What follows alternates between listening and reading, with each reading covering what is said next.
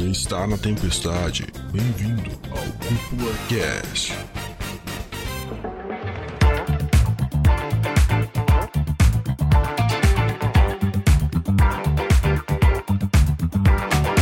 E sejam muito bem-vindos e muito bem-vindas para mais um episódio aqui do Cúpula Cast. Quem fala é o André Jone e estou aqui com Lucas Dude. Hoje, minha gentarada. Nós. Oh, eu, eu até tava fazendo essa, essa reflexão antes de começar. Que a gente no Cúpula Cast, a gente é personagem secundário, André. Por quê? Por causa que o protagonista é o ouvinte que escuta, né, velho? Porque Caralho! sem ele, esta bagaça não iria pra frente, né, velho? Olha aí, excelente. Como ótimos personagens secundários, temos um terceiro personagem secundário aqui hoje. Estamos em três. Seja muito bem-vindo, meu querido amigo Ellerson. Que isso, eu que agradeço. De onde que você vem, cara? De que terras que você vem? De onde que você é? Cara, vim de Brasília hoje e tô muito feliz aí pelo convite, muito obrigado. Eu, eu acho que de nós três aqui eu sou o mais secundário de todos aqui da cúpula, né? Não viaja, cara, não Mas, viaja. mas assim como todo bom personagem secundário, tenho ótimas lições de vida para passar. Olha Que aí, isso. ele sempre vem cirúrgico, né, cara? Não pode faltar. Mas assim, ó, Ellerson, em nossa defesa, quando a gente te chamava pros casts antigamente, você falava, cara, eu não consigo gravar porque eu tenho um zoológico inteiro aqui em casa e eles fazem muito barulho, cara. O que que mudou, velho? Porque, sendo bem sincero, tu ainda tem essa bicharada toda, não tem? Tenho que, tenho, tenho sim. Na verdade não mudou nada, né? Porque continua aqui, são, são quatro cachorros e três calopsitas, né? Então, Meu Deus do céu, cara. Aí o que acontece de, de mudar mais assim é o horário. Dependendo do horário que a gente pega pra, pra gravar, a gente consegue pegar os cachorros e as calopsitas no, no momento de descanso ali, né? Então eles não atrapalham tanto. Hum, olha aí, O momento, cara. o, mo- o momento que elas estão re- recuperando o fôlego pra atazanar de novo, basicamente, né? Exatamente. Enquanto elas descansam é o momento de agir. Cara, como é que uma, como é que uma calopsita dorme? Ela dorme de pé? Ela dorme. Ela, tipo, encosta na gradezinha do lado? O que, que ela faz? Cara, ela coloca a cabeça pra dentro do peito, eu acho. Co- Caramba. Que? Tipo um Megazord, assim? Ela... Tipo, aqueles, bonecos do Power Ranger? do Power Rangers. É, isso aí, Ah, moleque. caralho, tá. Tá, tô ligado. Eles... Pô, será que não dá uma torcicolo do cacete, mano? Ah, cara, acho que é da natureza, né? Será que a natureza condenou as calopsitas a terem torcicolo pra sempre, mano? Ah, não sei, eu durmo normal e tô cheio de torcicolo. Cara, então... eu vou falar pra vocês, na época de escola, eu dormi em posições que o ser humano não conseguiria Inconcebível. dormir, cara. Eu, eu, tinha, eu conseguia dormir escorado naquelas, naquelas carteiras de plástico, tá ligado? E naquelas cadeiras que, tipo, era reta, era uma tábua reta embaixo, velho. Tá, Se eu ligado. consigo dormir na, na, na, naquela posição, naquelas carteiras, velho. Nossa, o que, que uma calopsita não vai conseguir? É verdade. Tem um ponto. Cara, excelente, mano. Muito bom. Começo super aleatório, mas assim, Wellerson, como que tu organiza pra gra- fazer as tuas gravações, produzir o teu conteúdo com tanto bicho assim? Porque pra quem não sabe, o Wellerson também tem um projeto de animes aí, né, Wellerson? É, é verdade. Eu tenho um canal lá no YouTube, que é o Meu Mundo Otaku. E aqui no, no, no podcast eu também tenho Depois das Duas, né? Lá eu falo não somente sobre animes e mangás, mas eu, eu abro o leque, né? Pra outras opções, como livros, filmes e séries. E aí, pra conciliar tudo isso daí, cara, é aquilo que eu te falei, né? A gente tem que encontrar um, um melhor horário que os cachorros não vão atrapalhar. E geralmente isso é de madrugada. Tanto que foi o que impulsionou a ideia do podcast, do nome, né? Depois das duas. Olha Depois das duas da manhã, eles estão caladinhos, né? Aí quando dá pra gravar sem nenhuma interrupção. Caramba, Então, então bem cara. dizendo, os cachorros e as calopsitas são os personagens principais da tua casa e tu é o secundário, né? Então tu tem que, tu tem que se modelar de acordo com Olha. eles. Ó, cara, na verdade, eu sou protagonista e eles são vilões, né?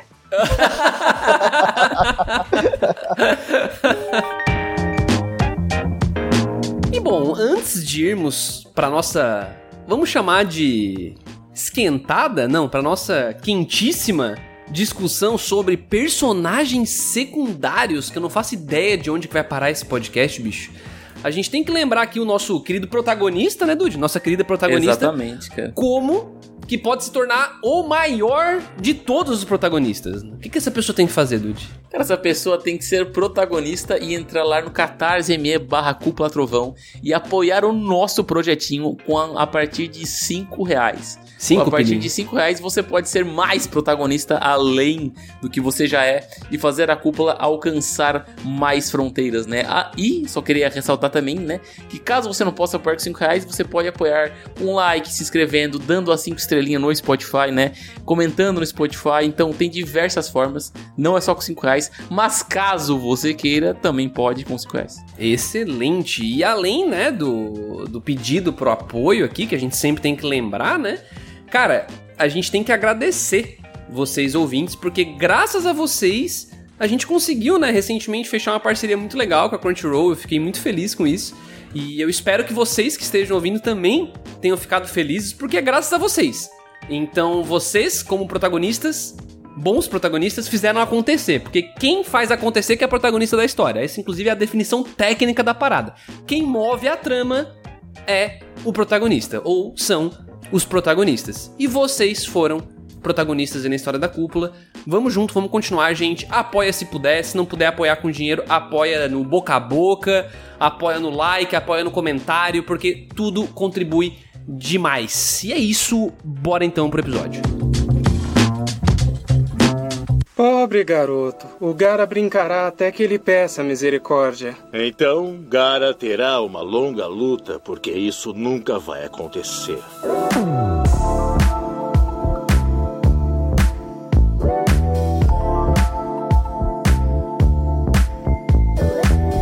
Começando agora de fato o nosso papo sobre personagens secundários, já quero deixar claro, tanto para vocês dois que estão aqui, quanto para o ouvinte, que eu não tô sentado aqui hoje para conversar sobre Meruem.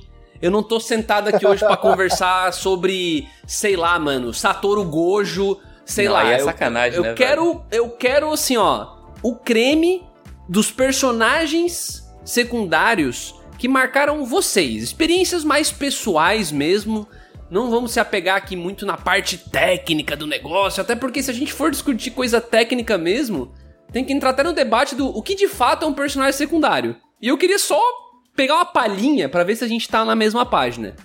Pra você, Wellerson, já que tu é o nosso grande secundário da vez aí, né?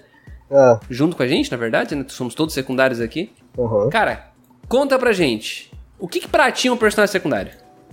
Cara, assim, tu deu aquela definição do, do que realmente é um protagonista, que é aquele cara que move a história, mas eu acho que o secundário é aquele personagem que sem ele certos elementos ali da narrativa não vão funcionar muito bem, porque ele, ele precisa estar tá presente ali para que a história faça um certo sentido.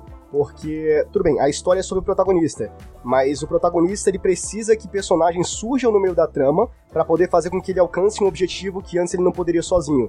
Então eu acho que é nesse momento que, on, que entra o personagem secundário para fazer com que alavanque o personagem principal. É, eu, diria, eu diria até que é vice-versa, né? Tem muitos protagonistas que alavancam personagens secundários, né? Nossa, total, né? Total. Como são eles quem movem a trama, né? No fim, a, a história dos personagens secundários não fica parada no tempo, né? Podemos Com dizer certeza. que a gente conhece eles por conta dos protagonistas, mas é fato que eles também são muito presentes. Mas então existe uma diferença aqui abrindo para vocês, tá gente? Porque eu realmente não sei. Existe uma diferença do figurante, então, né?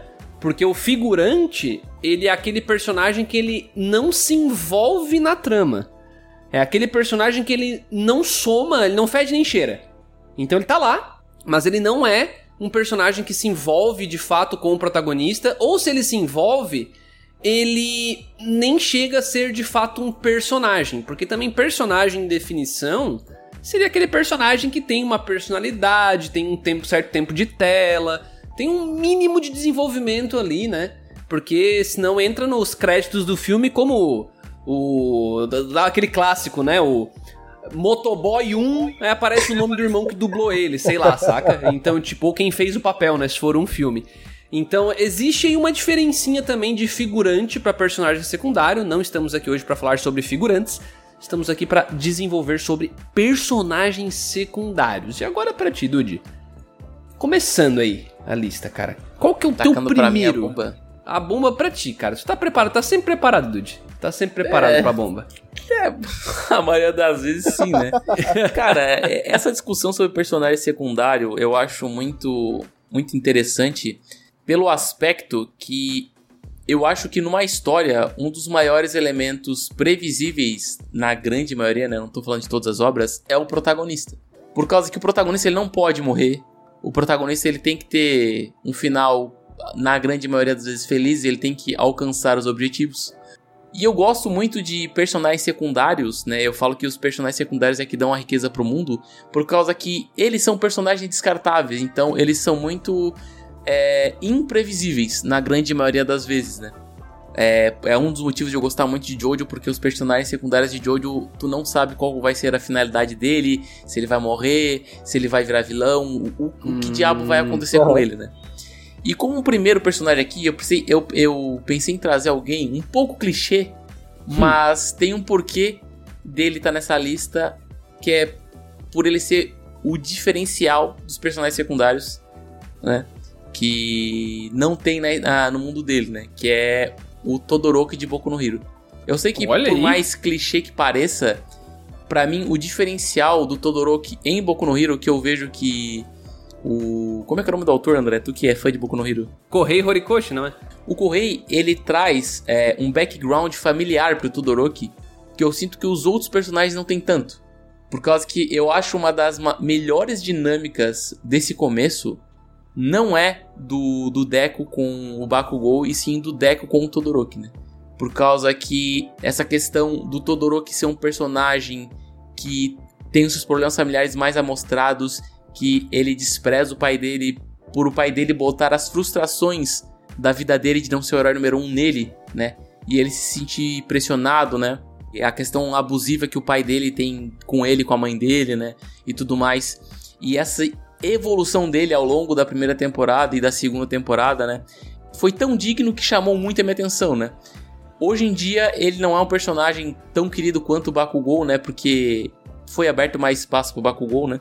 e tudo mais. Mas eu acho que a dinâmica familiar que ele traz para a história, ela é muito rica, porque numa história de Boku no Hero onde tem muito superpoder e muito fantasia, essa questão familiar que ele tem de ser botado frustrações é, do pai no filho, isso é uma coisa cotidiana, uma coisa corriqueira, né? Hum, Muitas entendi. vezes há frustrações dos nossos pais é, é, colocado na gente, sabe? Tipo, ah, meu pai não, não pôde fazer uma faculdade, daí meu pai diz, não, tu tem que fazer uma faculdade, tu tem que estudar, tu tem que te formar, e tu não quer, e tu não quer fazer faculdade, né? Tu quer, sei lá, só trabalhar, por exemplo, né? Mas o teu pai te põe essa essa pressão em cima e tu acaba muitas das vezes tendo problemas sociais ou problemas psicológicos por causa dessa pressão, né? Eu diria que essa conexão com a, com a realidade, no caso. Exatamente. É o que te exatamente. marcou, assim, né? Uma coisa é, bem próxima é, da gente no dia a dia. É uma coisa bem próxima da gente, né?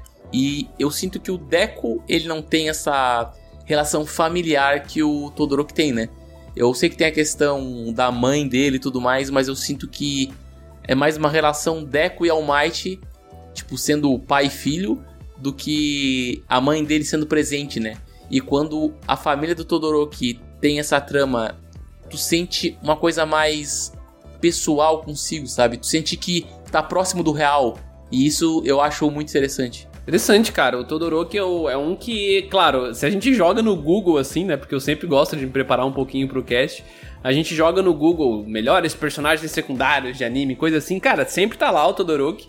E mas para mim ele tá lá justamente por conta do que o Dude trouxe. Não só porque ele é Ed da hora, ele tem poder de gelo e fogo. Pô, isso é da hora pra caralho já, né? Então isso já deixa muita gente interessado nele. Mas quando a gente vai pro contexto mais de discussão social mesmo ali, né? Pô, mostrar a família dele, como como o tema de Boku no Hero, que é ser um herói, acabou influenciando na vida dessa criança, que é o Todoroki, e ele não teve nada que ele pudesse fazer sobre isso. E eu acho que a atenção que o Correio dá pro, pro Todoroki ao longo da história, ela com certeza é um dos grandes highlights, assim, da primeira parte de Boku no Hero. Porque mais pro final começa a ficar um pouco de lado, né? E sem esse contexto todo, a gente não conseguiria entender que que o Correio quer passar com o Boku no Hero também. Porque o Correio quer passar com o Boku no Hero não só a história de um garoto que ganhou os poderes. Ele está discutindo a sociedade em si. Quando o pilar principal da sociedade quebra, que é o All Might, como que alguém vai substituir ele? E aí ele traz o, o Endeavor, ele traz o Endeavor pra trama, mas ele, não, mas eu vou trazer um cara problemático, um cara com, claro, muito problemático, né? Mas um cara com problemas mundanos, um cara com problemas reais, assim. Como que eu vou trabalhar ele? Como que eu vou desenvolver esse personagem a ponto de conseguir tornar ele um símbolo do que o All Might foi? Então é muito louco isso, cara. É, é, realmente um personagem com papel muito importante. Tanto o Todoroki quanto o Endeavor, né? Acho que são dois personagens secundários muito fortes aí em Boku no Hero. Eu, eu diria até, antes de passar a palavra pro, pro El, que eu acho que foi na segunda temporada, cara, que. Eu entendo que tem muita gente que gosta do Deco, mas acho que na primeira temporada eu, tipo, o melhor personagem para mim foi o Todoroki e na segunda foi o Endeavor por todo aquele background ser trazido à tona e tudo mais, né? Acho que eu sinto que, na verdade, Boku no Hero em geral, eu acho muito mais interessante os personagens secundários do que o próprio Deco, assim. Eu sei que tem um pessoal que curte o Deco das Trevas lá, que aparece depois, mas eu sinto que o que torna Boku no Hero Boku no Hero mesmo são os personagens secundários que ficam em volta do Deco, sabe?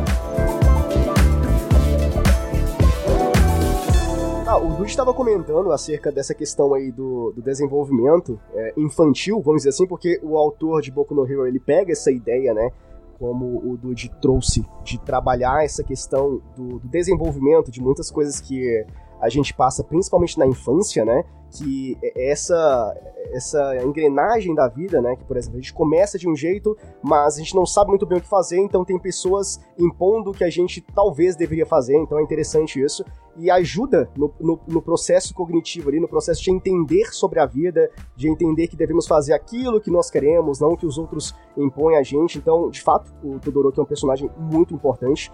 E lembrando, é um secundário, né? Mas como eu, como, como eu comentei, personagens secundários têm uma história de vida muito interessante que elas passam, né?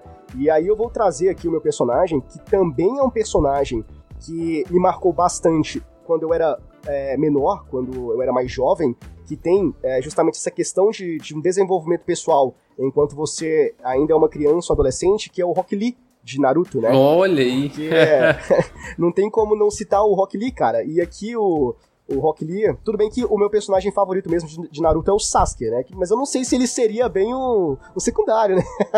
é, não, eu diria que o Sasuke é meio que protagonista, é, cara. Tipo também, né? É, aí seria forçar um pouquinho, né? Dizer que ele é secundário, né? Mas, o, de fato, o secundário meu do, do, Naruto é o Rock Lee. E a questão do, do Rock Lee é mais pela ideia ordinária mesmo do negócio, né? Porque, assim, o Rock Lee ele tá inserido em um universo onde quase, né, se não todos ali, são gigantescos, são incríveis, ou se não são, vêm de uma família ou, ou de pais que já foram alguma coisa. E o Rock Lee, ele é aquele personagem que ele não tem jutsu, ele não tem genjutsu, ele não tem absolutamente nada que faz com que ele fique maior do que alguém, né? Ele não fica sobressalente. Então, tudo que acontece ali é simplesmente na força da determinação, que é uma coisa que é muito pregada principalmente pelo, pelo Gai Sensei, né? Que é o sensei dele e tudo mais. Então, a gente tem constantemente aquela batida na tecla de esperança e perseverança, resiliência. Então, acompanhar o, o Rock Lee, cara, é um processo muito interessante porque faz com que a gente reflita sobre aquela ideia de dom e de, de treinamento, né? De você ter dom e de você ser uma pessoa persistente. Porque o dom de nada vale se você não está ali lapidando, você está trabalhando em cima dele e tudo mais. E o Rock Lee, ele vem junta, justamente com aquela ideia de não ter dom nenhum, mas mostrar com, que com o trabalho, né, com o, o, desempenho, a força física, a disciplina necessária, você consegue alcançar o mesmo nível daquelas pessoas que nasceram com dom. Então, essa questão do Rock Lee, de te mostrar que o trabalho duro ele compensa, cara, é muito interessante, ainda mais quando você... Uh, é muito difícil você olhar nos dias de hoje, ou, ou mesmo antigamente, e você vê como tem uma, uma grande disparidade, né? Nessa questão da sociedade. Muitas pessoas têm muito, outras pessoas não têm nada. E às vezes você se sente um pouco desanimado por você já começar do zero. E tem pessoas que já começaram lá em cima, sabe? Mas aí o Rock Lee é esse personagem que foi criado pelo Kishimoto para mostrar: olha, não importa de onde você veio ou o que você tem, você tem que fazer o melhor com aquilo que você tem. Então, cara, o Rock Lee é um secundarista muito, mas muito bom. Cara, eu gosto muito dessa, desse tema de talento versus esforço, né? Que é o é clássico esse. Eu gosto muito daquela frase também do. Acho que foi o Cole Bryant que falou. Que é. O trabalho duro ganha do talento quando o talento não trabalha duro. Aham. Então eu, eu gosto bastante dessa frase também, porque, cara, além de motivadora, ela mostra pra gente que, beleza, talvez você nunca seja tão rico quanto o Elon Musk, né? Que nasceu lá com o filho do, dos donos das cavernas de diamante, não sei das quantas lá, e enfim, beleza, herdeiro, ok, faz parte. Mas isso não significa que você vai ser um fudido pra sempre, entendeu? Você pode crescer de alguma forma e encontrar felicidade e, sabe, e mesmo assim sem deixar. Eu gosto de outra frase também que é não, de, não deixar a sua ambição matar a sua gratidão e vice-versa. Uhum. né? Então, tipo, você não, você ser grato pelas coisas, mas cara, tudo bem você querer mais, você querer estudar, você querer se desenvolver pra crescer. No caso do Rock Lee, pra dar porrada na galera, né? E mostrar que ele conseguia ser um cara tão bom quanto mesmo tendo acesso a muito menos recursos que o resto da galera, né? Porque o recurso seria o ninjutsu ali, o chakra, tal, enfim. Então, esse tema ele é muito presente em Naruto, né, na verdade. É, o próprio Naruto e Sasuke é uma relação dessa também, né? Se tu parar pra pensar, tudo bem que o Kishimoto caga tudo no final, quando ele bota o Naruto como o grande escolhido, mas tudo bem. Mas enfim, cara, eu, eu, eu assino demais embaixo. Eu acho que Rock Lee é um baita de um personagem secundário, assim. Nossa, total. Cara, eu vou te total. dizer que o Rock Lee tem tudo que um personagem secundário precisa. Ele só não tem o amor do Kishimoto, né? Porque o Kishimoto ali, olha. Abandonou. Cara, a gente fez um episódio especial de Rock Lee versus Gara, né? Que foi um, um episódio entre raios e trovões aí, tá no, tá no feed se você quiser escutar. Que a gente faz uma análise mais minuciosa sobre essa batalha. Que, sem sombra de dúvidas, é uma das mais icônicas da, da minha infância. Eu acho que marcou muito uma geração de pessoas que assistiu tanto no Cartoon Network quanto na internet, né? E eu acho que tem uma parada que o Kishimoto, ele, ele acho que ele não deve ter pensado que quando o Rock Lee ele enfrenta o Gara, eu interpretava como se o esforço estivesse enfrentando o talento puro. Uhum, E eu sinto que aqui que ali tinha uma oportunidade gigantesca de ser mostrado que o esforço, ele ga- é, quando ele tá no máximo, ele ganha do, do talento, sabe? No caso, se o Rock Lee ganhasse do Gara. É, esse caso o Rock Lee ganhasse do Gara, né? E até seria um, um motivador a mais, talvez, pro Naruto, não sei. Ele poderia usar de diversas formas essa, essa narrativa. Só que eu sinto que, assim como outros personagens, né? Tipo o Lemillion em Boku no Hero, eu sinto que às vezes tem personagens secundários que são criados e talvez o autor não tenha a noção do impacto que ele causa nos leitores. E ele acaba ficando um pouco de lado depois de um tempo e ele acaba virando até um personagem. Eu ainda tava até brincando, né? Um personagem terciário mesmo, isso não, não existindo, né?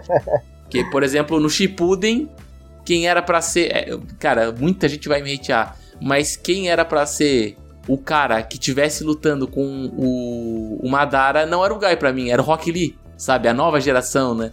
E eu sei que tem muita gente que endeusa a luta, a luta do Gai com, Ah, mas o Gai é bom demais também, porra. não, não, o Gai é foda. Não, o Gai é um puta personagem secundário. Mas se fosse o Rock Lee, seria uma reviravolta pra mim, do tipo, o Rock Lee, no final, ganhou do cara com o talento no talo, tá ligado? Que era o, o Madara. Aí seria tipo meio que a, a cartada final do.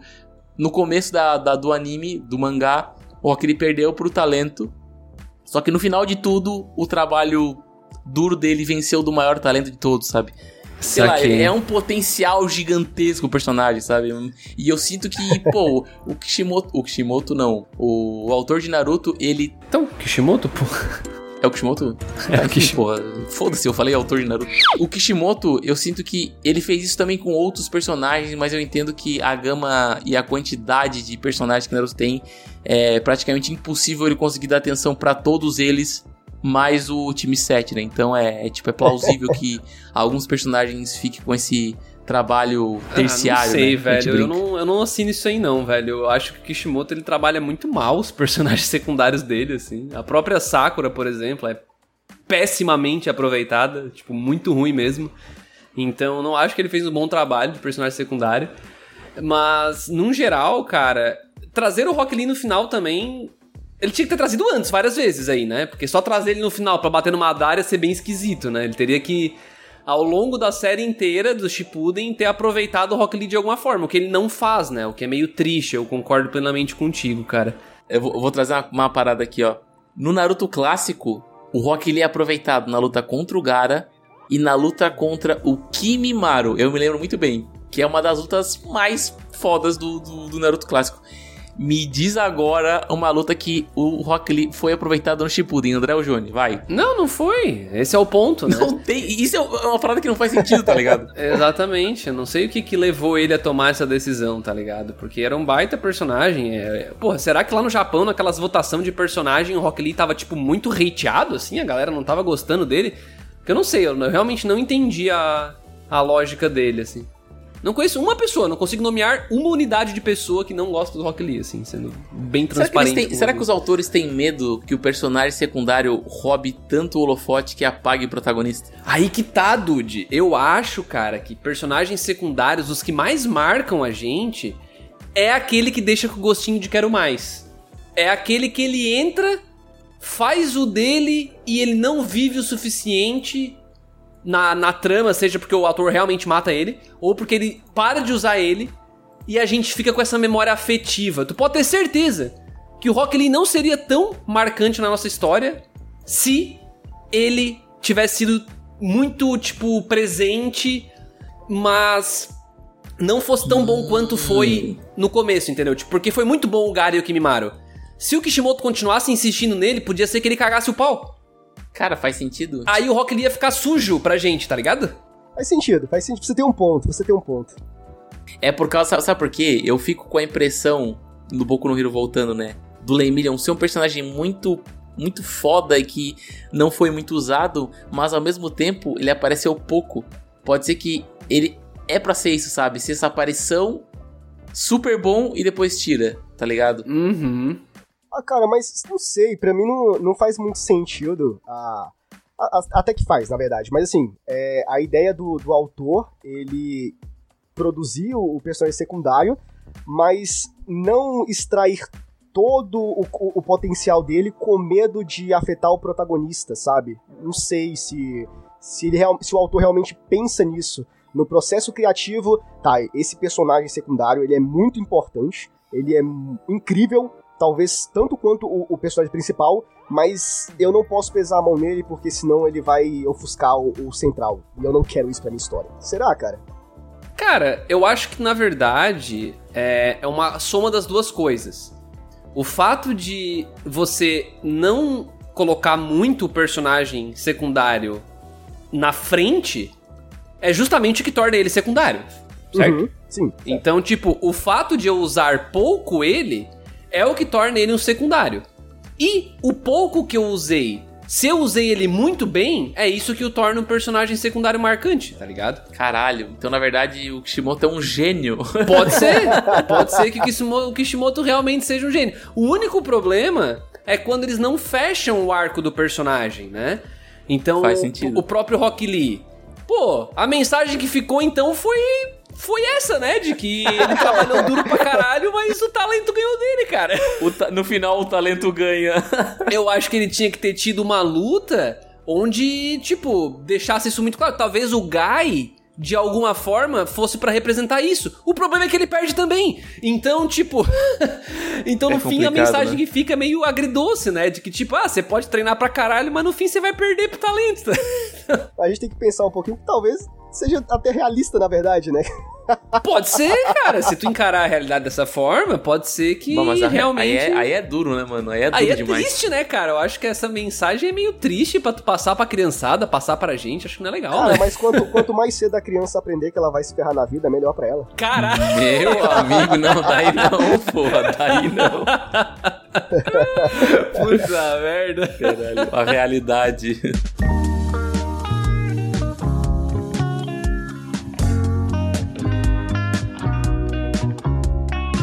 Meus amigos, eu vou mudar um pouco agora, eu vou sair do shonenzão, porque eu ironicamente falei que eu não queria ouvir Gojo, não queria ouvir é, Meruem, mas a gente veio com uns caras bem conhecidos aí, né? Então eu vou trazer um aqui, velho, desconhecido para vocês, tá? Talvez o ouvinte nem conheça. Eu vou trazer o Nendo do Saiki Kusuo no Psynan, mano. Cara, joga no Google se você já assistiu Saiki Kusono Psynan, você sabe quem é esse cara, velho. O cara que tem é, queixo de bunda? O queixo de bunda de Saiki Kusono Psynan, velho.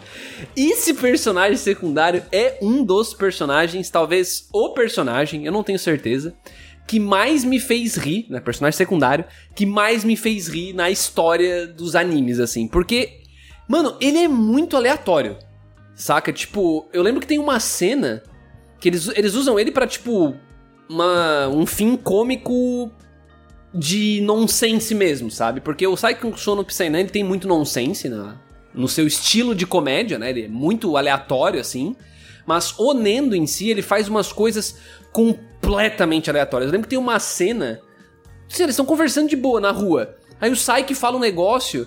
E o Nendo, na hora de virar para trás, para olhar pro Saik, ele meio que quebra o pescoço tá ligado? Ele olha para trás assim, meio quebrando o pescoço, num movimento completamente absurdo. Só que ele é um ser humano normal, saca? Então é isso que deixa engraçado. E não tem como você não dar risada com o Nendo assistindo Psycho Psynan, assim, porque até a aparência dele é totalmente diversa, sabe? Tipo, não tem nada a ver com os outros personagens do anime, ele é um cara muito avulso, tá ligado? Então, eu acho ele um excelente personagem secundário por causa disso, porque ele conversa muito bem com a ideia do anime, que é fazer tu rir. Tem uma questão de ele ser tão burro que ele não pode ser lido a mente dele, uma parada assim, né? Exatamente. tipo, ele é muito burro. Ele é tão burro que o Psyche, com os poderes é, de. Porra, esqueci como é que fala o cara que tem poder Psíquicos. paranormal lá. Psíquicos. É, eu não lembro agora. Poder paranormal, sei lá, enfim. O Psyche, com os poderes dele, não consegue ler a mente dele. É o único ser humano que o Saik não consegue ler a mente. Tipo, é uma piada o anime inteiro isso, saca? Então eu, eu, é um personagem completamente imprevisível pro próprio protagonista. E isso é legal, porque o, o protagonista, ele não queria conseguir ler a mente das pessoas. E por isso que ele vira amigo do Nendo. Porque ele não queria ter poderes, ele queria ser um cara normal. Então, ainda essa relação dos dois é, é da hora demais, velho. O jeito que ele fala também, ele chama o, o Saik de Aibo, que é tipo parceiro, só que é, é meio um, um dialeto meio. Porra, não sei explicar, como se fosse um negócio chamar o cara de. de brother. My best friendo. É, My best friendo. É tipo isso, né? Outro personagem ótimo secundário aí, né? Mas, cara, sei lá, Nendo demais, assim. Vocês conheciam o Nendo ou não? Vocês já assistiram Saiki Kusua? Cara, eu nunca assisti. Caramba, cara. Cara, é eu, já, eu já assisti, mas eu vou te falar que ele, ele, ele é um personagem engraçado, só que o que eu curto mais no Saki Kusou é meio que o, o, o caos e a loucura que é, vive, é viver com esses poderes, sabe? Mas assim, eu nunca parei para perceber que ele é um personagem que ele é muito importante para trazer a comédia para essa, pra essa história. Se tu for parar pra fazer uma análise fria, sendo um anime de comédia, o protagonista, ele é um pouco mais sério, né? Então a gente precisaria de um personagem um pouco contrastante e dá para dizer que é um personagem contrastante, né? Que é tipo um personagem absurdamente burro e totalmente imprevisível. E com um visual que, convenhamos, né? Tem uma bunda no queixo. Me lembrou aquele. me lembrou aquele personagem que aparece, acho que no primeiro episódio de One Punch Man, que é um menino que tem, que tem um queixo de bunda também, velho. Ô, oh, louco. Assim, Caramba, oh, mano, velho. Eu não sei a tara dos japoneses. Tem até um, um mangá que é um detetive que tem cara de bunda, mano. Se pesquisar no Google Imagens aparece, mano. É detetive cara de bunda mangá, aparece lá, velho. É uma Não, tem vários, pô. Ah, pô, não, mas, mas, tem um que é a cara de bunda mesmo, né? É, é literalmente né? a cara de bunda esse detetive, cara. Não, é, o bagulho é trash, assim. É, é surreal, mano. É surreal, ah, mas não é só japonês, mano. A gente tem várias histórias que traz. Acho que é porque deixa o personagem mais marcante. Tipo, só olhar pra cara dele é engraçado, é, saca? Verdade, não sei. É verdade. Porque é meio mal desenhado. Não é como se fosse uma, um queixo de bunda bonito. Né? Um queixo de bunda, tipo, totalmente zoado, assim, feito para ficar engraçado mesmo, sabe? É, mas o, o nonsense faz parte do, dos japoneses também, né? Então, é de se esperar essas coisas, assim. é, os caras curtem um negócio bem diferenciado. O japonês, ele tem muito essa pira de piada de pelado, sabe? E tem, tem muito isso em Grand Blue, por exemplo, né? Os personagens secundários lá da da, da faculdade, do nada estão tudo sem roupa. E os japoneses acham isso engraçado tá pelado, velho. Não se colocar a pira, velho. A pira de tá pelado, velho. Cara, é porque eu já vi uma vez, eu também não sei até que ponto isso se torna verídico, porque eu também não fui a fundo para pesquisar e tudo mais. Mas assim, é, os japoneses, é, nesse quesito de, de criar animes e mangás e tudo mais, é, é como se eles contassem uma história para eles mesmos. Então é uma coisa muito que é, é cultural. É como se boa parte das piadas ou, ou, ou, dos acontecimentos ali são coisas que só os japoneses realmente iriam entender, sabe? Entender de verdade, assim. Né? Isso, né? exatamente. Então é o que me faz pensar que, por exemplo, talvez esse lance aí do, do cara com uma, um rosto de bunda ou ficar pelado no meio da rua não sei, talvez isso para eles tenha um significado maior do que tem pra gente. É engraçado? É, mas para ele talvez tenha um contexto mais significativo, sim, né? Não sei. Sim, saquei, saquei. Eu lembro de daquele mono, da série Monogatari, né? Uhum. A gente fez cast aqui no passado e a gente realmente, cara, não só a gente chegou nessa conclusão, né? Mas é muito óbvio quem assiste que se você for japonês, você ou entender japonês de verdade, você vai conseguir desfrutar o que a série quer passar de verdade, sabe? Tipo, uhum. inclusive a própria comédia dela, porque tem muita comédia em Monogatari, mas a gente não pega muitas vezes porque é um jogo de palavra, é, um, é a troca de um kanji que a gente nem sabe o que significa nenhum nem outro. Eu vou te falar que me deixa maluco quando tem, tipo, aquelas telas rápidas cheio de escrita. Eu fico, cara, eu fico maluco com aquilo lá, porque eu não gosto de perder informação até, às vezes quando eu tô assistindo um filme e tem aquelas aqueles flash de um, de um frame para mostrar uma cena, eu tenho que voltar, pausar e ver, assim, eu preciso, ah, eu sou muito, eu sou muito de imagem, tá ligado? É, cara, eu, eu, concordo. Eu também imagina para mim que é em 2x. Mas é que faz parte da parada ser rápido, né? Parte da ideia é tu não entender mesmo. Eu já tentei assistir Monogatari várias vezes e eu não consigo por causa disso, mano. Eu não consigo ter uma experiência 100%, tá ligado? Eu, o cara tipo... não é um verdadeiro apreciador de animes, não tem jeito. Né? Ah, velho, sei Ô, lá. Louco. Meteu essa. Rasgou a carteirinha. É, não, não cheguei a rasgar, mas assim, eu não tentei de verdade, né? Acho que na, às vezes eu tenho que me desapegar esse, essa questão de ir demais nos detalhes. Tá dizendo pra mim que você não assistiu Monogatari pra gravar o cast? É isso, Dudu? Não, não, eu assisti. Tá... Você tá admitindo aqui? Mas ah, eu não terminei todos os Monogataris. Ah, Essa é a questão. Ah, justo, verdade. Mas tem, tem pra caralho também, né? Tem mais de 100 episódios. É, tipo, eu não, eu não tá assisti, por exemplo, os filmes que tem que assistir, né? Que são, fazem parte do da, da, da ordem cronológica, né? Porque tem entre um, um, anime e outro tem um filme, por exemplo, né? É bem, é bem confuso. Inclusive tem um site bem bom que fez um guia uma vez, tá? cúpulatrovão.com.br, vocês podem passar por lá. e lá tem toda a orientação de como você deve assistir Monogatari. E aliás, aliás, eu queria deixar um comentário aqui, se me permitirem, posso deixar o um comentário? Não. Ah, obrigado. Caralho. Ó, eu só queria dizer que transmídia é uma merda, tá? Vocês aí, produtores de conteúdo que usam transmídia aí, ó, podem parar, pelo amor de Deus. Você diz tipo lance de tem que ver a série, ler o quadrinho para depois ver o filme e jogar o jogo, tipo isso. É exatamente isso, cara. Pega um cross-mediazinho aí, ó, quer fazer coisa diferente, faz, mas que não interfere na história original, cara. É um saco isso. Cara, justo, eu não gosto também, tá? Eu lembro que o mais louco para mim foi quando eu vi um vídeo do VideoQuest, o antigo canal do Kitsune, que ele falava sobre. Eles explicavam o Evangelion e o tanto de coisa aleatória oh, de Evangelho que ele consumiu uhum. e era tudo canônico. Eu fiquei tipo, cara, vai se fuder, velho. É, o cara tipo tem, que, tem que ir muito longe, tá ligado? Pra tu conseguir entender o bagulho. É, não. Nem era.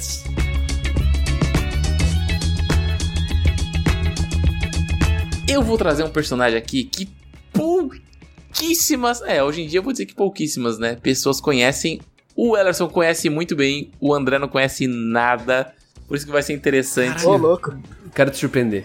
Cara, esse personagem aqui, o El, o El não sabe, mas ele é, um, ele é o meu terceiro personagem favorito da, dessa, dessa história. Uhum. Que é um personagem de Hajime no Ippo. Porque ah, Hajime no Ippo, ele, ele é recheado de personagens secundários maravilhosos, mano. Eu adoro. Uhum. O personagem que eu mais gosto do Hajime no Ippo é o Takamura. Depois vem o Ippo e depois vem ele, né? O Manabu Itagaki é um personagem, assim, muito rico. Ele é muito simples, mas o pouco tempo de tela que ele tem já é, já é tipo, assim, é, já é, tipo, o suficiente para mim. Cara, eu ia trazer ele. Tu ia trazer ele? Eu ia trazer ele. Caramba! Caraca, oh, ele é muito bom, mano. Ele é muito bom. Por que, que ele é bom? Por que, ele é bom, cara? Porque ele é um personagem simples, bem feito, sabe? Eu consigo dizer que, para quem. A grande maioria das pessoas que não assistiram Hajime no Ippo sabem sobre o que é Hajime no Ippo, né? Que é um garoto, sofria bullying na escola, daí ele é levado pra uma academia de boxe, começa... Os caras têm o dever de saber, velho. Os caras têm o dever. Já falou isso aqui umas 50 vezes. é, umas 50 vezes, né? Mas enfim, sempre tem uns, né? Mas enfim. E o Manabu, diferente do, do Ippo, ele saiu da high school já lutando boxe só que ele era o número 2, né? E ao decorrer que ele entra na, na categoria de peso-pena, né? Pela Kamogawa, que é a academia do Ipo, né? Academia de boxe do Ipo. Uhum. A gente vai conhecendo mais ele que apesar de ele ter todo o conhecimento e de ter toda a, a, a gana, ele sempre tava na sombra de alguém, que era o rival dele de escola, né? E ao longo do, da temporada e ao longo do mangá, né? Porque o, o arco principal dele não fechou no anime ainda. Provavelmente vai fechar na próxima temporada aí, que é contra o rival dele. A gente vai descobrindo que existem pessoas na vida, pelo menos é o jeito que eu interpreto o Manabu, por isso que eu acho ele incrível, que tem um bloqueio de potencial por culpa de alguém, né? Pelo menos essa é uma maneira que eu interpreto o Manabu. Porque o fato de ele ter um rival coloca ele numa posição que ele não consegue enxergar o verdadeiro talento que ele tem, sabe? Por causa que eu, eu, eu gosto de pensar que é tipo assim: quando tu vive num ambiente excepcional com pessoas excepcionais, tu olha, vai sempre olhar para cima, né? E tu nunca vai se considerar uma pessoa excepcional porque tu tem uma pessoa que tá, tipo, muito acima, sabe? É meio que, por exemplo, cara, tem um cara que é nota 99 e tu é nota 97. Só que na tua cabeça tu não é nota 97, tu é nota 60. Tu se vê muito abaixo porque o cara performa de uma maneira absurda.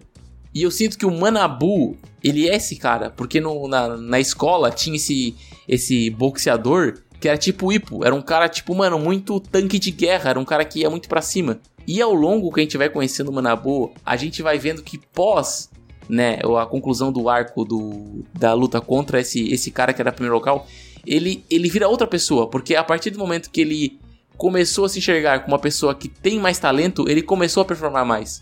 Ele entendeu que ele não tinha um teto, sabe? Então eu acho isso muito incrível por causa que é, muitas das vezes na vida a gente se coloca moldes por causa que a gente enxerga, pô, esse cara é muito bom e eu não sou, uhum. sabe? Então, mas muitas das vezes tu é tão bom quanto ele, sabe? Só que ele é um pouquinho melhor, entende? Então tu desvaloriza o teu talento, tu desvaloriza as tuas conquistas, sabe? Mas será que ele não deveria, Dude, olhar para esse cara e, e, e, de alguma forma se desafiar a ser tão bom quanto, já que ele acha o cara melhor? Ou, tipo, tá dizendo que. É, por isso que ele luta, eles lutam boxe com ele, né? Depois em um, um campeonato. Entendi. Não, no caso, ele luta com esse personagem e daí ele supera esse bloqueio, né? Só que no momento que tu, que tu lê, tu tem que ler para o mangá ou assistir a próxima temporada para tu entender que ele pensando, né, ele tem o raciocínio lógico dele, ele supera esse bloqueio dele, entende? Então, eu, eu, e eu acho que é incrível isso, por causa que, como um personagem secundário secundário da história, tu não sabe para onde a resolução vai desse problema, né? Porque pode ser um boxeador problemático, como o Hajime Nipo, ele tem diversos boxeadores fracassados, ele pode ser mais um boxeador fracassado, ou ele pode ser mais um boxeador que vai aflorar. Então tu não tem essa resolução porque ele é secundário, entende? Então por isso que eu acho ele incrível. Acho que o Erson pode até complementar mais a respeito. É, é porque, assim, eu acho que é porque vai de personalidade, porque a gente tem que, tem que partir do pressuposto, por exemplo, de que cada personagem, por mais que seja ficcional e tudo mais, eles têm a sua própria personalidade, o seu estilo de vida ali, assim como cada um de nós temos os nossos, né? Então, o, o Manabu é, não é como se o Manabu fosse uma espécie de Hinata e Kageyama, onde um olha pro outro e eles reconhecem que, que são diferentes, que, que talvez o Hinata veja o Kageyama como superior, mas a personalidade do, do Hinata compele ele a correr atrás do Hinata para fazer com que o Hinata sirva de uma ponte para ele ser melhor do que ele é atualmente. O, o Manabu, ele não tem esse pensamento. O estilo do Manabu é aquele estilo mais, vamos dizer, mais tímido e, e de fato depreciativo. É aquele complexo de vira-lata. Então, o Manabu ele não consegue olhar pro, pro próximo, pro oponente, que ele sabe que é melhor que ele, e imaginar, eu vou enfrentar esse cara porque eu posso superar ele ele não vai ver dessa forma, ele não vai inicialmente, como o Dude tá falando, né, porque a gente precisa continuar a narrativa para ver o desenvolvimento e mais, mas quando a gente começa ali na história, na narrativa do Manabu inicialmente, ele é esse personagem, ele é mais recatado, ele é tímido. Ele tem esse bloqueio já, Exatamente, como o Dude falou. Isso, aí Entendi. quando vai avançando a história, ele vai enfrentar esse cara, é aí que ele rompe esse bloqueio e ele é entende... Como se a vida, de alguma forma, mostrasse pra ele, bicho, é um trauma, como se fosse um trauma, né, cara? Tu não isso. vai ser melhor do que isso. Tipo isso, sei lá. Exatamente, até o ponto em que ele realmente entende que eu posso ser melhor do que isso. Entendi. Entendi. Pô, da hora, cara. Da hora. Isso conectou com vocês de alguma forma? Tipo, tem alguma história pessoal de vocês conectada com isso? Eu fiquei curioso, assim. Eu acho que para mim é mais uma questão de. Pra tu evoluir, André, tu que gosta de auto performance e tal. Eu acho que a gente tem que acreditar também que a gente é bom. Sim. Não total. que a gente tenha um limite, né? Acreditar que a gente sempre pode mais. Entendeu? Não, não olhar pro tipo, bah, eu nunca vou ser melhor que esse cara, ou esse cara é muito bom, cara, como é uhum. que eu. bah, é impossível chegar nesse nível, sabe? Então, eu acho que não botar, não se, não se limitar, né? Sempre mirar na lua para acertar o topo da montanha, entende? Caramba, poético. Cara, assim, com, com relação a no Ippo, eu não sei se vocês sabem, mas Hajime no Ippo é o meu segundo anime favorito da vida. Bah, muito bom Hajime no Ippo. É, ele é. Eu comecei a assistir. É porque assim, a gente quando quando elenca esses favoritos da vida, não é exatamente somente pela narrativa propriamente dita, né? É por um momento, uma fase que a gente viveu. E aí Sim. o Hajime no Ippo ele surgiu ali na minha vida mais ou menos em meados de 2015, 2016, talvez 17, mas foi por aí. E foi um período que eu era menor aprendiz ainda. Então, assim, eu lembro que eu ia para o trabalho no ônibus e eu colocava as lutas pra assistir, eu colocava episódio e eu começava a luta e eu chegava no ponto e a luta não tinha terminado ainda. E eu, cara, eu não posso trabalhar porque eu tenho que ver o final dessa luta aqui. E eu ficava nisso, e aí eu, eu precisava esperar eu voltar para casa para pegar o ônibus à noite. E aí tem toda aquela questão de você ficar debruçado na janela, tá chovendo, as luzes lá fora, a luta rolando no celular. Cara, muito interessante. E aí teve um ponto que mudou tanto a minha vida, assim como o Slandunk, que eu comprei aquele saco de de boxe. Saco de porrada? Exatamente, eu tenho até hoje, ele tá ali fora ali. Eu comprei as luvas, cara, e eu comecei a treinar que nem maluco. Eu lembro que eu lembro que no dia que eu comprei eu não tinha luva ainda, chegou uma semana depois. Aí eu fui no pelo mesmo, mano, com os dedos, Caramba! cara. Eu me lasquei, filho. Eu perdi todos, todas, todos, todas as peles aqui do, das juntas. Que isso, cara? Ô, oh, te marcou mesmo, Nossa, hein? marcou muito, sério. Eu acho que dificilmente eu acho que eu vou encontrar outro anime que faça isso que ele fez, sabe? Caramba, o André, cara. O André, se assistisse Rajime Nepo, ele entender o, a loucura que é, mano. É, é cara, é assim. Eu, eu lembro até hoje, mano. Teve momentos que eu chorava em, em, lutas, mano. Tipo, as lutas do Takamura, pra mim, eram as mais impressionantes, que tinham umas reviravoltas que tu ficava, tipo, mano, caralho, que foda, sabe? Pô, mas isso aí tá com cheiro de, de cast marcado já, então, né? Pra gente falar. Boa sorte aí, 125 episódios. É, é. Ah, mano, se é bom assim, a gente lê, né? Não tem problema. Você vai ler mil e poucos capítulos aí. Ah, a gente vai aos pouquinhos, né, mano? Fazendo por, por, por arcos? É, dá pra fazer, dá pra fazer. E, oh, se é bom assim, eu lembro que, cara, a luta do Manabu contra o, o, o Imai, que é o rival dele da, da escola, mano. Eu lembro que quando eu terminei de ler, cara, eu fiquei tipo, mano, como é possível um, um mangá ter personagens secundários, secundários pra caramba e eu gostar, tipo, como se fosse o protagonista nesse momento, sabe? Que parece que o, o, o Hajime no Ippo, ele, ele pega o, o, a história e, tipo, não tem personagens secundários. Parece que na hora da luta do boxe, esses são os protagonistas, tá ligado? E o resto é tudo secundário.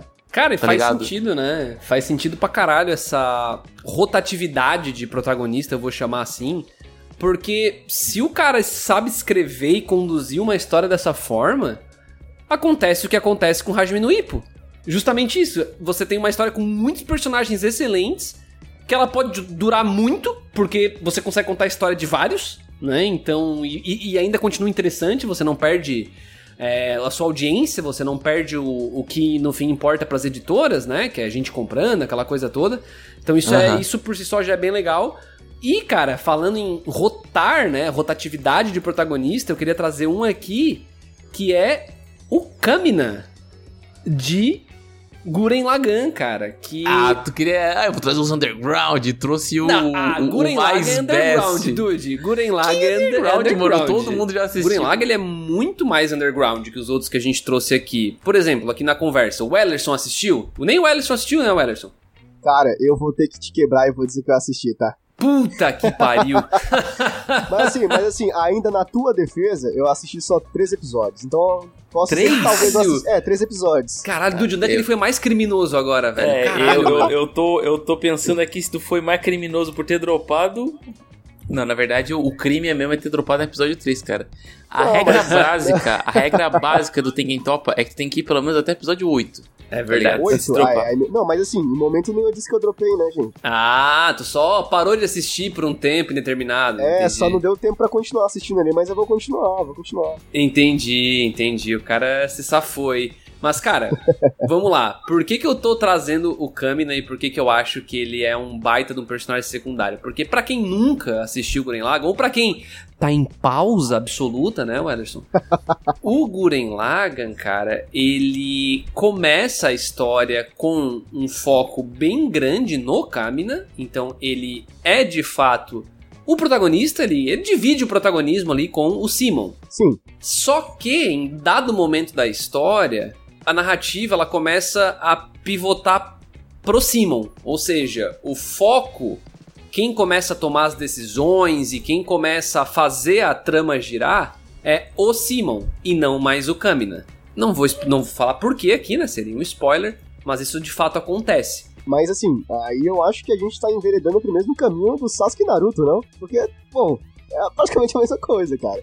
Ele é tipo um protagonista secundário, né? Então, é porque ele perde bastante o foco, digamos assim e ele realmente passa a ser um personagem secundário, um personagem que é, é, é, delicada essa discussão, porque eu não sei dizer até que ponto ele deixa de ser um protagonista, porque muita coisa acontece por causa dele ainda. Mas assim, é, eu entendi, mas é, é complicado também pelo fato de, por exemplo, tu tá partindo de, de, um pressuposto onde a pessoa, até entender que ele é secundário, precisa ver pelo menos oito episódios. É, ou mais, então, na verdade. Ou mais. Ou mais. Então, assim, é, a gente porque, não que seja errado, né? Mas pra ótica de, de alguém que não conhece, como vários outros a gente citou aqui, que já começa como secundário, o, o Kamina acaba sendo meio que um Sasuke, né?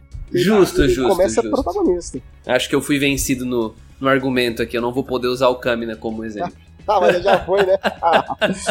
Não, mas essa discussão é bem interessante, cara, porque tem diversos personagens que, se tu for, se tu for olhar Tengen Toppa Gurren Lagann como uma obra inteira, tipo, olhar, fazer um zoom out depois que tu termina de assistir, o Kamina, ele é um personagem secundário, porque o Simon, não vou dizer que apaga, mas o Simon brilha tanto no final da, da obra que ele vira o protagonista absoluto. Só que se tu for olhar pro começo da história, é o Kamina que é o verdadeiro protagonista, né? E se tu for ver outras obras, como por exemplo, vou citar uma, uma obra que todo mundo conhece, já que a gente tá falando de Tengen Topa, é Jujutsu. Quem é o protagonista do primeiro arco dessa última temporada? É o, é o Gojo, é o Gojo e o, né? e o Geto. E o Tem Geto, dois, né? né? Tem dois. Só que, consequentemente, eles são meio que personagens secundários um pouco pra frente. Em dado momento da história, eles são protagonistas, né? Esse é Exatamente. o fato. Exatamente. Uhum. Só que se tu olhar pro, com zoom out, né, pra obra inteira, eles são secundários, né? Então. Eu acho que ainda é válido chamar o Kamina de, de secundário. Dá pra, dá pra encaixar. A partir de certo momento ele é, isso é fato. Porque ele continua tendo um papel muito importante pra, pra trama, mas não é ele quem move ela mais, né? Quem move é o Simon. Então, apesar do Kamina estar envolvido de certa forma. Então, dá para dizer que tem muito a ver com a ótica, ou seja, pelo ponto de vista de quem a gente tá olhando essa história, né? Então, no caso, nesse cenário, a gente tá vendo pela ótica do Simon e acompanhando a história dele. Então, a partir de certo ponto. Então, obviamente, ele se torna o protagonista dela, né? Nem sempre, porque eu acho legal nessa discussão sempre lembrar uma, um ponto bem legal que o Leonardo Kitsune uma vez trouxe no, numa, numa análise do VideoQuest lá nas antigas, sobre como o Eren, em dado momento de Shingeki no Kyojin, antes do time skip e tudo, ele não é o protagonista da história. Ele é o personagem principal, porque a gente vê toda a história do ponto de vista dele, porém ele não é o protagonista, porque em definição, o protagonista é quem move a trama. E ele era só uma ferramenta. Ele só tava seguindo ordens e ele não tinha vontade própria, saca? Ele só, só tinha que fazer o que, tinha, o que a Range mandava, o que o Levi mandava. Então, ele não. Ele era o personagem é principal, é mas não era o protagonista. Então, olha que interessante, cara. É, é muito diferente, né? O, a gente olhar para essas obras e tentar encontrar um jeito de olhar de uma ótica diferente e pode ser que os papéis mudem, né? É um episódio à parte, né? Daria um episódio legal. É, pois é, dá pra, dá pra fazer uma coisa bem diferente, assim, dá pra realmente mudar a história, né? Porque a gente sempre tá vendo do ponto de vista de alguém, seja o nosso próprio ou de um personagem, né, cara?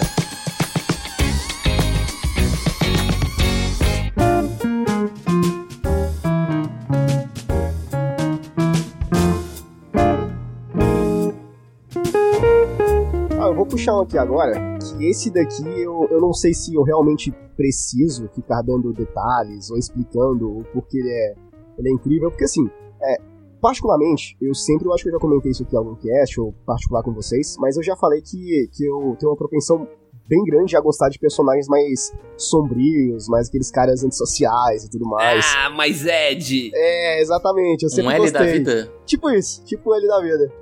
E aí, por, por conta disso, eu vou trazer um personagem aqui que, nossa, é muito brabo, cara, que é do universo de Shingeki no Kyojin, que é o Levi Ackerman. Hum, Esse personagem, cara, não, não tem como. Eu acho que o, o primeiro, o primeiro contato que eu tive com ele ali na história, quando eu comecei a assistir o anime, quando eu vi ele, cara, foi amor à primeira vista. Que eu vi, cara, esse cara aqui é dos meus, é literalmente eu.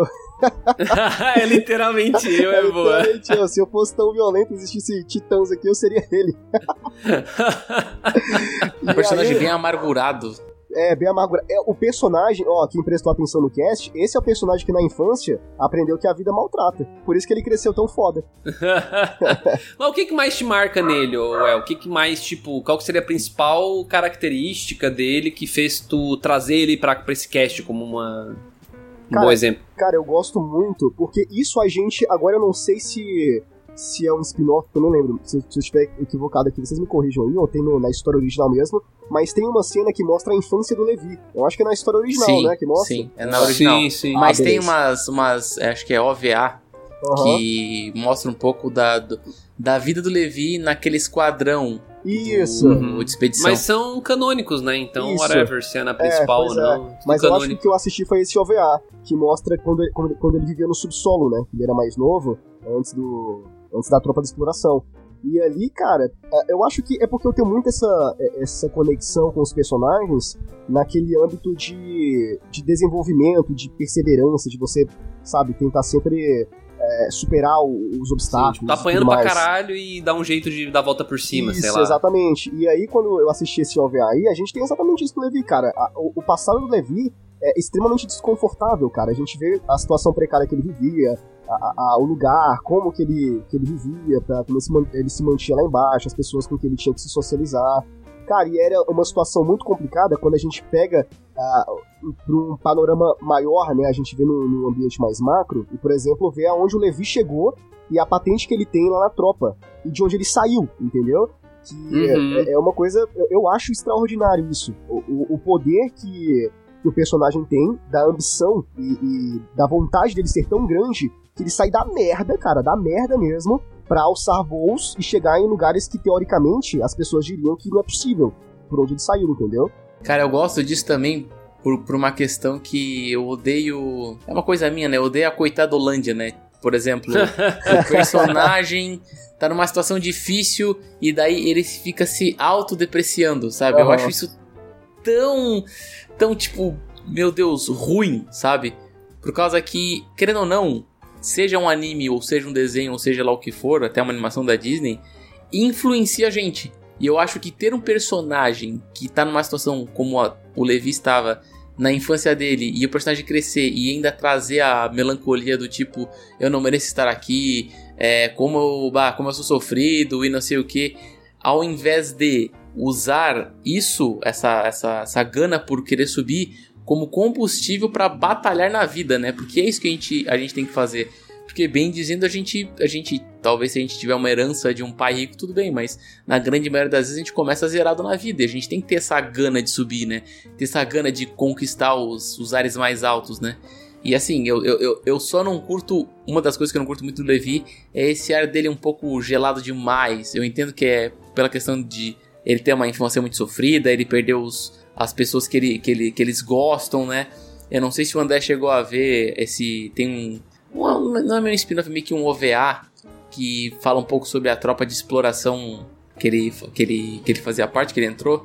E meio que dá de entender que ele tinha um sentimento pelos amigos dele mais profundo do que o anime mostrou, por exemplo. Ele foi né? perdendo, né? E foi, e aí ele foi perdendo essa, essa sanidade com o tempo e ele virou um matador de titãs, basicamente, né? Ah, Eu, eu só não gostei do final que o Levi teve, por exemplo, na, na história principal, né?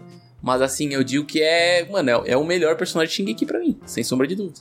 Da hora, cara. É, eu, eu vou dizer pra vocês que eu gosto do papel que o Levi faz de personagem badass fodão, sabe? Tipo, eu não me conectei tão emocionalmente com ele, salvo, obviamente, quando a Titã Fêmea acaba assassinando o restante do esquadrão dele, né? Então, que morre a menina lá, aquela tal, tem uma cena bem forte, enfim. A, aquele momento realmente pega. E momentos dele com o capitão, né, o comandante da tropa. Então, acho que são momentos muito legais também. Mas o que me marca no personagem Levi é realmente a sua ser fodão. Ser o cara que vai resolver a parada e ele vai mesmo. E você quer ver ele em ação, saca? Então, nesse ponto, eu diria que ele faz um papel de personagem secundário excelente. Porque, cara, por que melhor para um autor, pro Isayama lá, ele ter uma carta na manga tão boa quanto o Levi que ele sabe que quando ele botar esse personagem em ação, a galera vai pirar, sabe? A galera vai gostar tal. Fala que ele não pode pisar na bola, né? Mas a galera já. Ele, ele ganhou o povo. Então ter um personagem que ganhou o povo assim, cara, isso fala por si só. Independente do que eu ache, do que você ouvinte ache sobre esse personagem, se ele cativou tanta gente, seja por ser fodão ou seja por sua história de começar do nada e subir, é fato que ele mexeu com muita gente. Ele, cara, eu acho que ele é o personagem mais popular de Shingeki. Arrisco aqui, chutando. Não sei dizer, talvez só se perde para alguém, perde pro, pro Eren. Sabe? E, mas é um olhe lá, eu diria. Eu diria que todo mundo que conhece o Eren e gosta do Eren meio que gosta do Levi também, não sei. Então eu, eu tenho essa percepção, assim, não lembro de, de um exemplo contrário a esse. Mas no geral, cara, porra, realmente é um, é um ótimo ser personagem secundário, assim, sem dúvidas. Acho que ele ficou muito famoso também pela questão lá da. Aquele highlight dele indo até o Titã Bestial pelos, pelos Titãs. É, ele, acho que ele, acho que ele é o personagem que mais tem highlight em Shingeki, né, mano? A luta Exato. dele contra o Kenny também é um absurdo de, de foda Nossa. animação. Oh, Naquela época que era. A época que era é, Off Table, acho que era que fazia. Não, não era Off Table. Não, cara. Estúdio fazia? Witch. Witch. Witch. Isso. Na época que a Witch fazia ainda. Mano, era um absurdo aquela época, velho.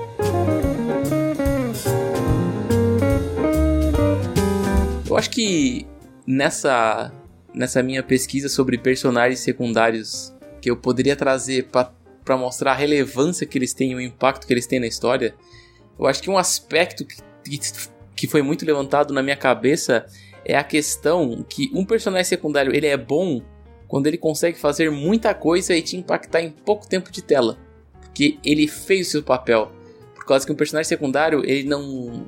Querendo ou não, ele sempre vai ter menos tempo de tela que o protagonista. Então uhum, ele tem que uhum. entrar, fazer o seu trabalho bem feito e depois sair de cena, né? Eu acho que, sem sombra de dúvidas, um dos personagens que, obviamente, o pessoal fala muito sobre ele, né? Mas que para mim é, é top 1 qualidade de tempo, assim, qualquer tempo de tela que ele teve foi preciso e sem tirar nem pôr, para mim foi o Barba Branca de One Piece, né? Porque, Olha, querendo nossa. ou não, o pouquíssimo tempo de tela que ele teve em One Piece foi o suficiente para marcar ele na obra inteira.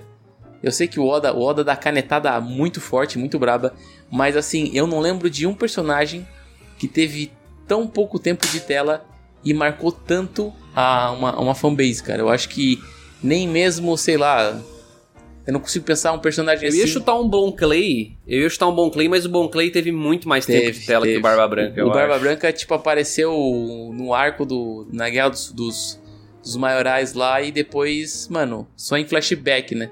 A, a Guerra dos Maiorais foi o Mari, Marineford, foi essa? Isso. Isso. Aham. Uhum. É meio, que, é meio foda porque, querendo ou não, o Oda ele é, um, é um escritor fora de série, né? Ele literalmente. É difícil tu dizer, tirando o arco do Fox, um momento que ele perdeu tempo com, com alguma coisa, né? Com algum personagem, né? Geralmente as inserções dele são muito precisas e são totalmente justificáveis se tu começar a se perguntar, tá, por que, que tá acontecendo isso agora? É, vai justificar depois, né? E sinceramente eu parei para refletir em Naruto e e, One, e eu parei para em Naruto, Dragon Ball e alguma dessas obras mais antigas e icônicas e eu não consigo dizer um personagem que teve pouco tempo de tela e se marcou tanto como ele, sabe? Cara, de fato, o, o Barba Branca, ele. É que ele. É que o foda é que o Oda ele constrói um bagulho descomunal, né, cara? Então, por mais que o personagem teve pouco tempo de tela, muito se foi falado sobre o Barba Branca e os imperadores e os piratas mais fortes do mundo. E sobre o Ace, que de certa forma, sempre que o Ace era mencionado, o Barba Branca também era revivido na tua cabeça. Então, é, eram várias coisas conectadas ao Barba Branca, mas ele em si estava pouco tempo na tela, né, cara? E, e isso é essencial porque é uma forma também de construir um personagem secundário, né? E eu acho que o Oda faz isso muito bem. Ele meio que vai dando dicas e falando coisas sobre esse personagem antes de apresentar ele de fato.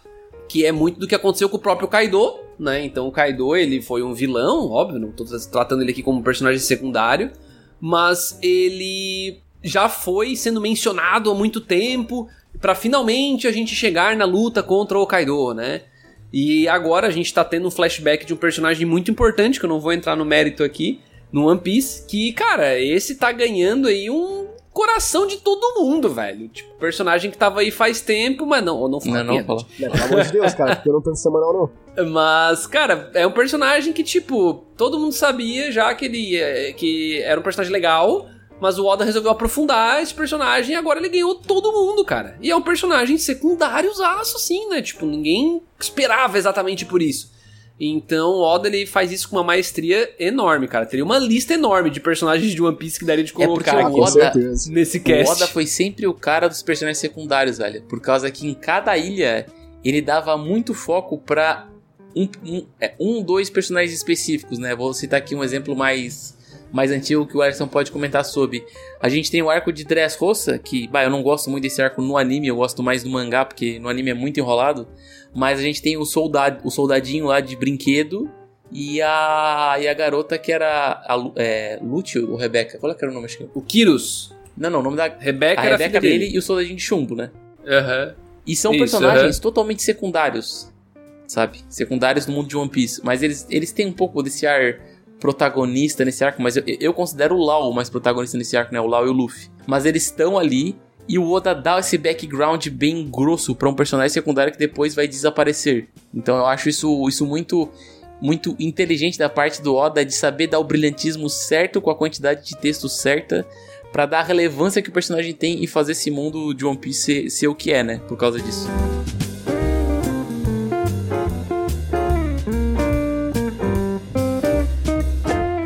Chegando nos finalmente aqui, eu tava brincando com os rapazes em off aqui que não podia sair desse cast sem mencionar ele, que eu mencionei muito pouco até hoje no Cúpula Cast, tá? Eu já deveria ter mencionado muito mais, conversado muito mais sobre esse personagem e talvez eu convença o Dude a gente gravar alguma coisa sobre esse anime, sobre essa história, que é o Sinbad ou Simba de Mag, cara, que pra Nossa mim senhora. é um puta de um personagem secundário que, cara, dependendo do- da ótica que você quer tratar Mag, ele pode ser tanto o protagonista quanto o vilão, e isso é muito foda, isso é muito legal. Mas olhando pra história do Alibaba e do Aladdin, que são os teóricos protagonistas, né, de Mag, sem dúvidas o Sinbad, ele é um personagem secundário, mas ele é um personagem muito marcante. Esse cara ele tem uma presença, cara, que desde a hora que ele primeira vez que ele aparece já todo mundo já tá muito interessado nesse personagem. Porque ele é introduzido de um jeito muito cômico, mas ao mesmo tempo de um jeito foda. Ele é muito foda, porque todo mundo.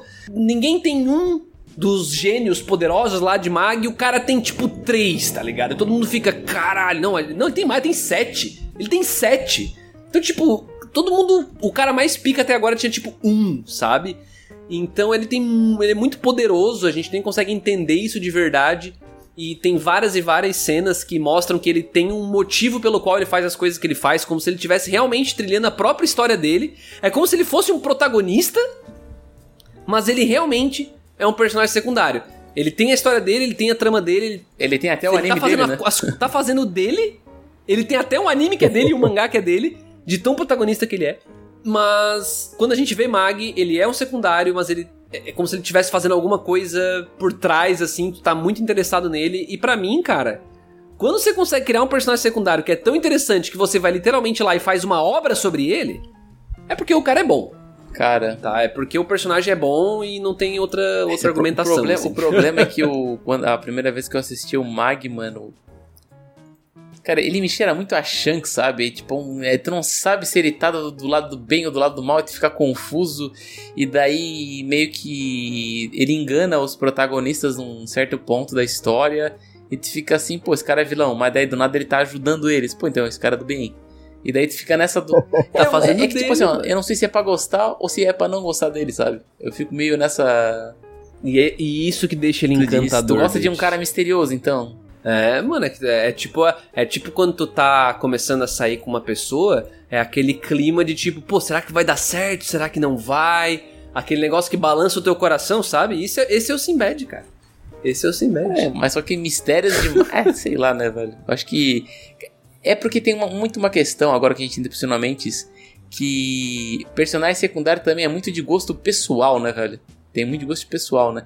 Por exemplo, o André, o André gosta desse, dessa questão mais mistério, né? Um personagem misterioso, que tem um passado oculto e tal. Eu já gosto de um personagem secundário que ele abala a trama ao mesmo tempo que ele é imprevisível. É, vou dar um exemplo aqui, o que eu, não, que eu não vou citar muito a fundo, até para não aprofundar mais, que é o Bruno Bucciarati, de, de Jojo. Que eu sei que no começo da história ele é meio que antagonista ali, é um pouco vilão do Giorno, mas a partir de certo ponto ele é um personagem secundário que move a trama, tá ligado? Basicamente um principal. É, é discutível verdade, isso, né? mas ele é, ele, eu sinto que ele é muito um secundário que move a trama. Porque o Jorno, ele meio que ele enfrenta os, os adversários mais fortes, só que quem puxa a equipe é o Bruno, sabe? É eu acho Bruno, isso, isso incrível. É uma coisa que eu nunca vi outro autor fazer, sabe? Eu não consigo trazer à tona um personagem secundário que moveu tanto a trama. Cara, eu se fosse para trazer um, eu traria tipo Netero, Netero talvez em Nossa, Hunter Netero Hunter. é forte também. Ou outros personagens que estão presentes no arco da Quimera Ants, né? Porque o Gol em si ele tá parado, né? em Quimera Ants. E o resto da galera que tá fazendo acontecer, né? Então meio que dá pra talvez levar pra aí. Mas não foi o Gon também que levou eles pra lá, né? Então, enfim. É, é Togashi, né? Togashi na nutshell aí, acho que para resumir.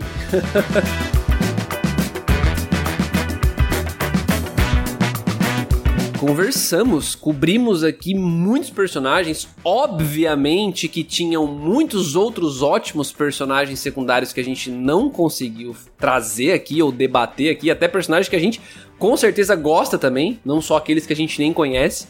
Mas Dude, o que, que o ouvinte pode fazer então? Ele pode responder a perguntinha relâmpago que é qual personagem secundário faltou aqui nessa, dá pra dizer nessa humilde listinha Comenta lá no Spotify ou nos comentários do YouTube. Vamos interagir, vamos conversar sobre. A gente tá interessado em saber a sua opinião, caro ouvinte. Excelente, gente. E o Ellerson, onde que a galera pode te encontrar, caso ainda não tenham ido lá? Cara, o pessoal pode me encontrar lá no YouTube, que é youtube.com barra meu mundo otaku, e aqui no Spotify e também lá no Instagram, é depois das duas, né? Qualquer um que você pesquisar e colocando esse nome, você vai me encontrar lá, tá bom? Eu não passo o meu pessoal porque dificilmente eu aceito pessoas lá, então... o cara mais recluso. É um cara, é um cara dark, ed, reservado, igual o Levi. Tipo, é, exatamente, exatamente. É que o Ellerson é personagem secundário, tá ligado? É verdade. Eu sou o secundário da minha própria história, né, cara? Caralho! o coach desmotivacional.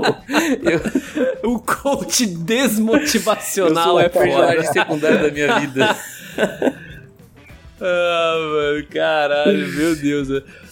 Era isso, gente. Muito obrigado para quem ouviu até aqui. Um grande abraço. A tempestade vai passando. Falou.